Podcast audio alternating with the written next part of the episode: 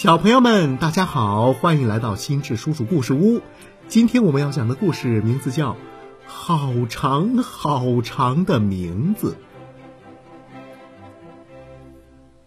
蓝狐狸到河边去玩，他碰到了一只青蛙。青蛙说：“我的名字叫波波，因为我喜欢河里的水波。水波在阳光下。”一闪一闪，像有一千片碎玻璃在水面上，好看极了。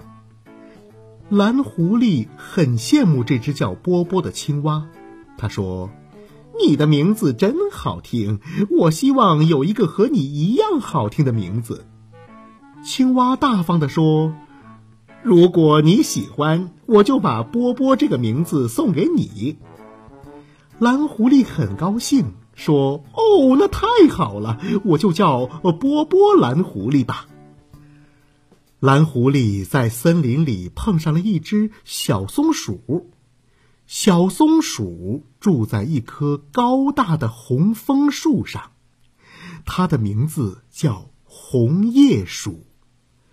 蓝狐狸抬头看着红的像花一样的枫叶，觉得小松鼠的名字美极了。蓝狐狸羡慕地说：“你的名字真美哦！我的名字里要是也有‘红叶’两个字就好了。”小松鼠大方地说：“如果你喜欢，我就把它送给你。”蓝狐狸高兴极了，说：“哦，那太好了，我就叫波波红叶蓝狐狸啦。”这时。蓝狐狸在草地上遇到了一条漂亮的小蛇。小蛇呀，有一个好听的名字，叫绿草蛇。绿色的草地像柔软的毯子一样，谁不喜欢呢？蓝狐狸羡慕地说：“你的名字真好听，我也希望有一个这样好听的名字。”小蛇大方地说：“嘿嘿，呃，你喜欢我就把它送给你。”蓝狐狸高兴地说：“哦，那太好了！现在我的名字里也有绿草了，我今后就叫做呃波波红叶绿草蓝狐狸。”这只蓝狐狸呀，后来又碰上了呃住在桂花树丛中的桂花欢，住在山顶上的高山羊。